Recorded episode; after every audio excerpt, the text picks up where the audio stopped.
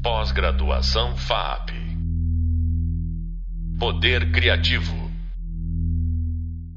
Neste podcast, vamos falar sobre acontecimentos entre representação e apresentação.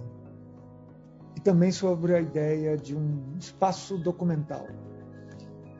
Eu peço licença para apresentar projetos próprios aqui, de minha autoria mesmo pensando em obras de artistas inspiradores, eu devo assumir que, que eu, professor dessa disciplina, Lucas Bambosa, me vi por vezes perseguindo os caminhos conceituais de vários que citamos aqui até agora. Do Eder Santos, por exemplo, tema do podcast anterior, Quando a Obra se Desdobra. Ou de um Odixco, por exemplo, tema do vídeo 1. Com toda humildade, não é que eu quero me igualar, comparar essas pessoas, mas eu acho que dá para dizer em motivações, é, não de uma similaridade de resultados, mas é, de um, uma espécie de absorção de conceitos similares. E eu devo dizer, eu me vi tão impactado pela instalação Tall Ships de Gary Hill que resolvi eu também criar situações de alteridade e encontro com o outro, através de projeções pensadas para o contexto vivido por mim no Brasil, diferente do muito diferente do contexto do Gary Hill, mas de criar situações que permitissem que, que o espectador, o público, vivenciasse essa, essa relação é, sua com a projeção. Por algumas vezes eu me vi fazendo documentários sem saber que fazia. E por algumas vezes me dei conta que estava abordando na prática as questões conceituais que se situam entre essa ideia de representação e apresentação, que é o tema abordado no vídeo 3 e no tema 3 do e-book, do Hub Leitura. Mas foi apenas depois de uns 10 anos de experiência com o formato de videoarte que eu me dei conta de que muitos dos meus projetos tinham essa característica de escuta dos contextos retratados. Ou seja, eu fazia documentários instalativos, que tinham como protagonistas né, os habitantes de um determinado lugar ou ambiente, o povo local, os locais. Né? E então a minha proposta aqui hoje é descrever o que acontece na tela nesses trabalhos. Vocês só me ouvem, não tem essas imagens, e aí eu convido para imaginar esse lugar que eu vou descrever. Primeiro trabalho chama-se Hades, Subterrâneos, de 1996. É uma instalação que eu fiz a convite do curador e professor, filósofo Nelson Brissac para o projeto Arte Cidade 3. A minha instalação acontecia no lugar onde hoje é a Casa das Caldeiras, as fábricas Matarazzo. Eu escolhi um, um espaço que era um, um piso todo é, é, cheio de buracos, é, de recortes que separavam é, um andar de outro. Esses recortes abrigavam antes máquinas né, né, que operavam ali. E esses buracos, que eram um total de nove buracos quadrados, redondos, retangulares, pequenos, pequenos de 10 centímetros de diâmetro até é, buracos de quase dois metros de largura. Né? E então a minha ideia foi cobrir esses buracos com placas de acrílico, placas de acrílico despolido, jateados, né? Uma técnica que eu passei a utilizar, que é, é usar o acrílico jateado, um jateamento de areia que torna o acrílico mais opaco, mais leitoso e que permite é, receber a, a, uma projeção de vídeo.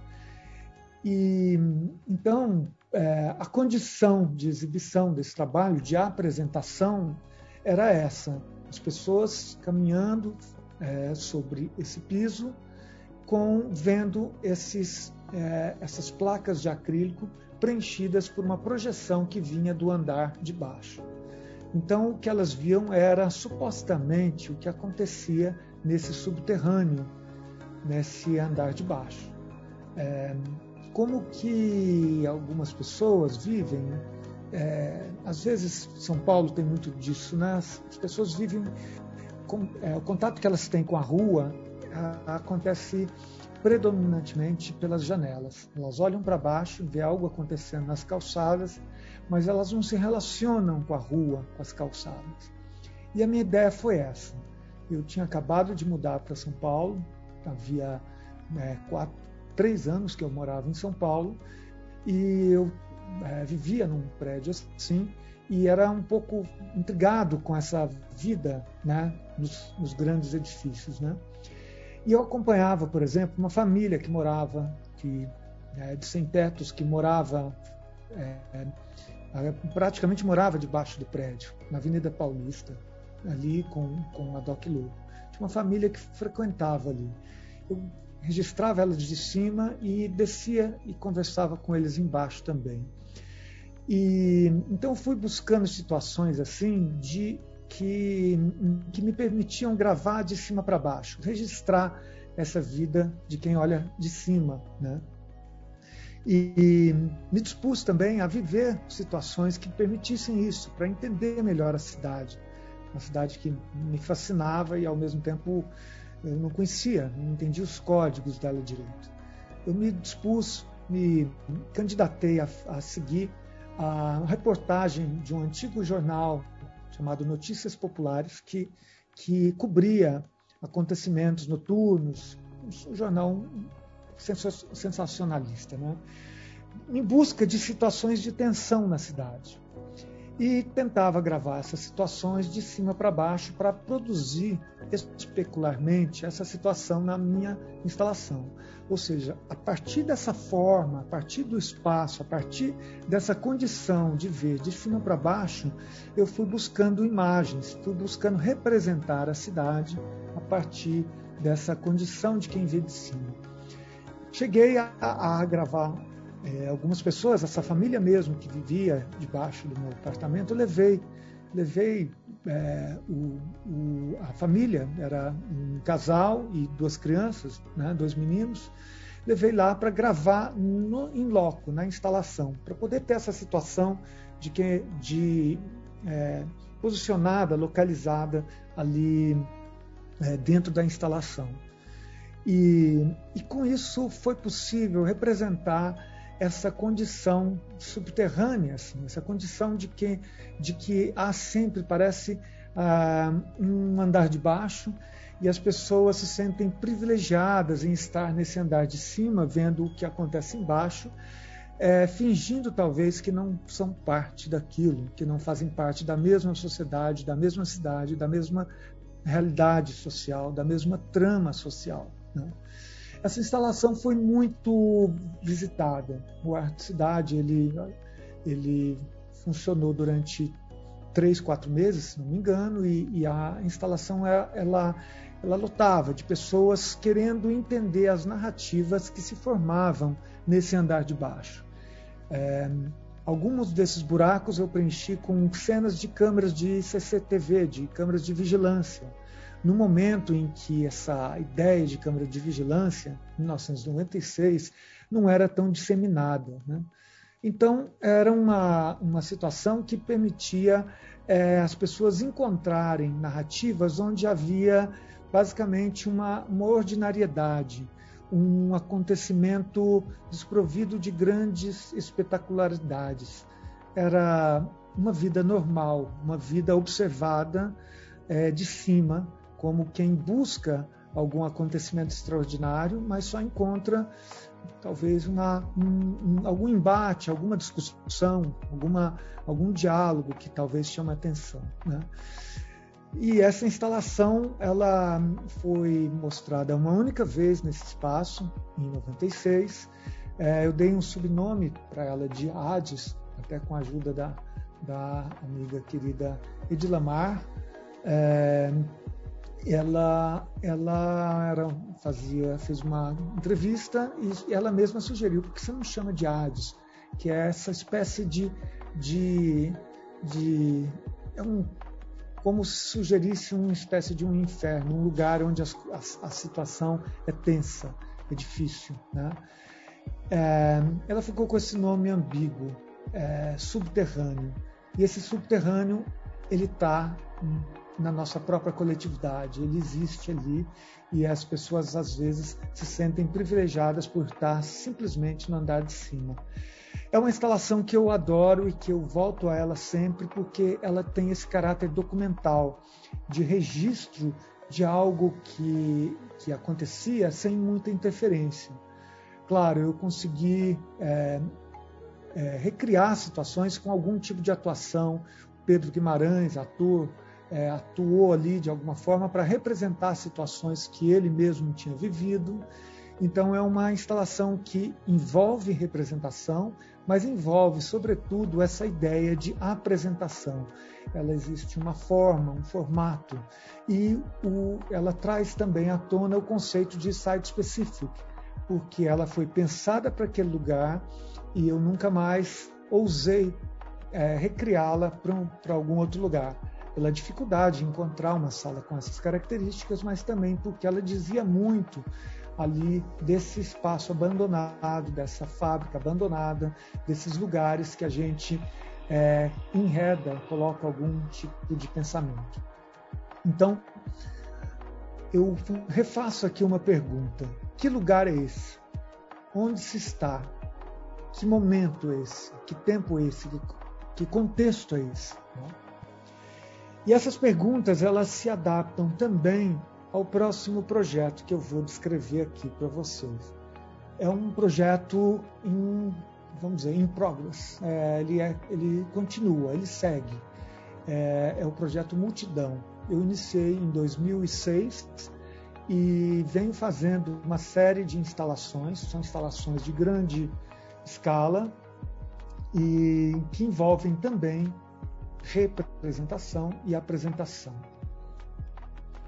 Então, a, a, primeira, a primeira versão dessa instalação, essa de 2006, eu descreveria a situação registrada, a situação de representação da seguinte forma: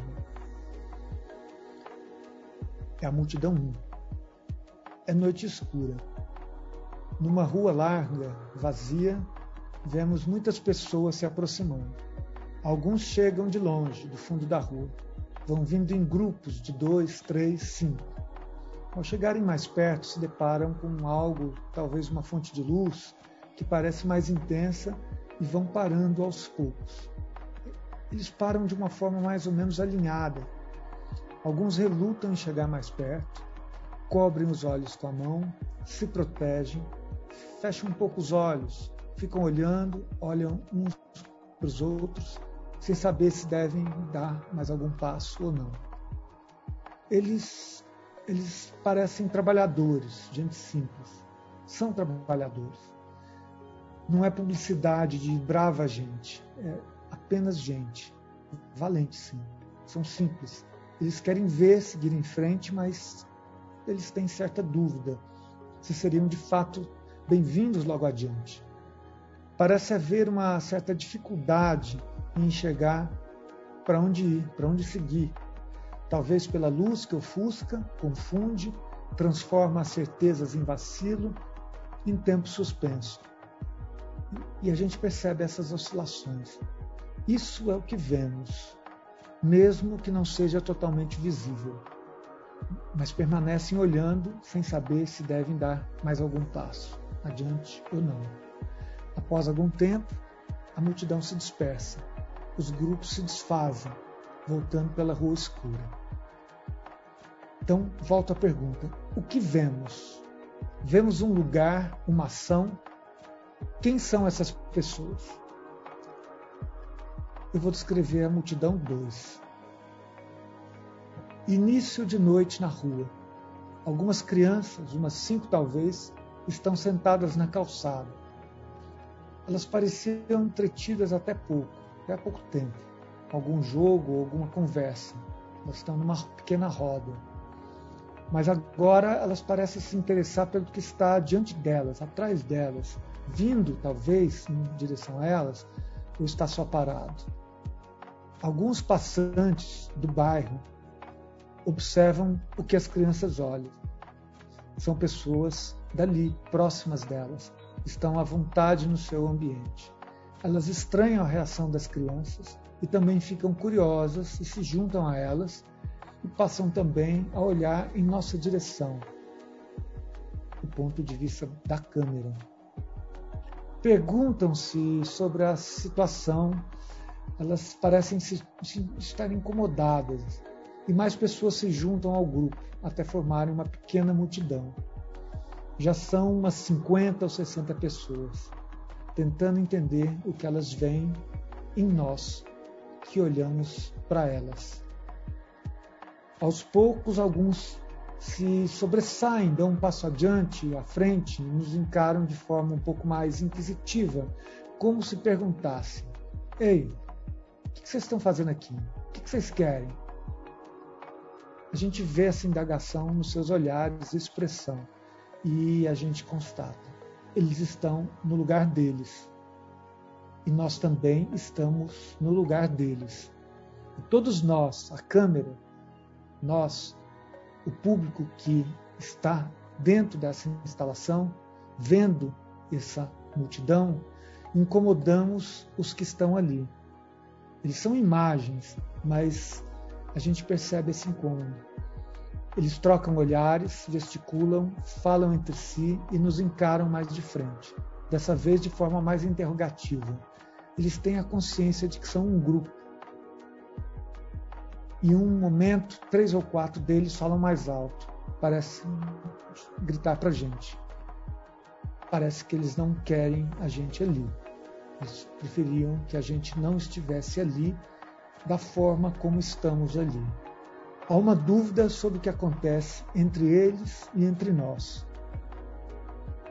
Persiste um olhar interrogativo, desconfiado, desafiador. A gente sente a cumplicidade entre eles. Alguns estão sérios e outros riem do que estão vendo. Eles riem um pouco da gente também. Percebemos essas oscilações. É isso que sentimos, mesmo que não seja visível. Aos poucos, eles vão nos ignorando, mesmo que lancem olhares desconfiados para trás, para nós, para a câmera, e vão é, nos ignorando aos poucos e os grupos vão se desfazendo, caminhando para onde não os vemos mais, até que tudo recomeça. De novo, que lugar é esse? Quem somos nós? Quem são eles? O que há entre nós e eles?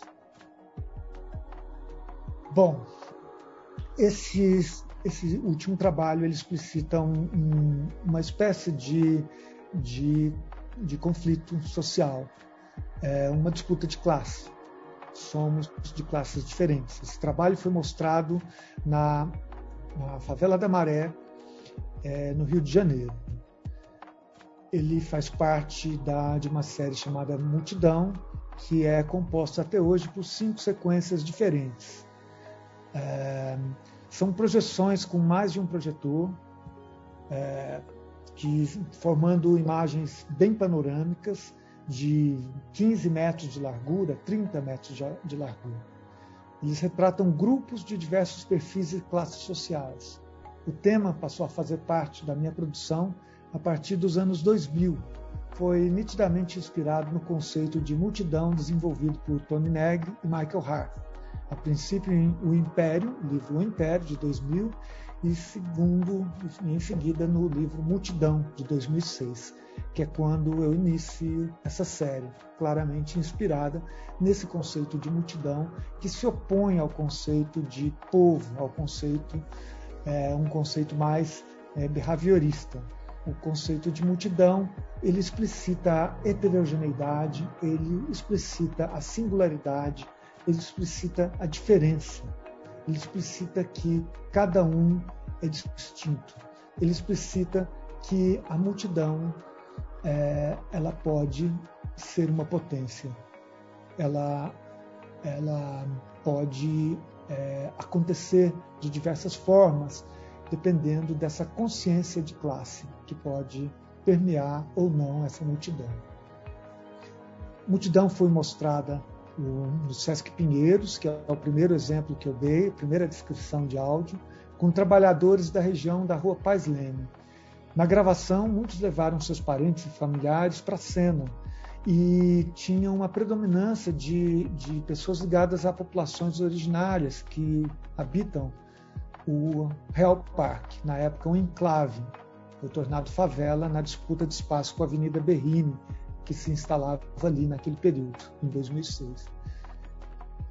O segundo foi, como eu comentei, na Maré, são moradores do Complexo da Maré, e a gravação foi realizada é, a partir de um workshop no Observatório de Favelas, que participou ativamente do processo de decisão das ações, ou seja, a representação foi discutida muito com os participantes. Eu refiz, é, é, reencenei multidões no México, é, inspirado pelo, pela pintura mural do Diego Rivera, que retrata o Parque Alameda, onde a multidão no México foi exposta. Eu refiz, é, fiz também uma representação na virada cultural que aconteceu em tempo quase real em 2013. A gente gravou três takes, o melhor deles foi projetado logo em seguida, 40 minutos depois. É uma multidão que retrata, de alguma forma, o que aconteceu nas jornadas de maio, junho de 2013.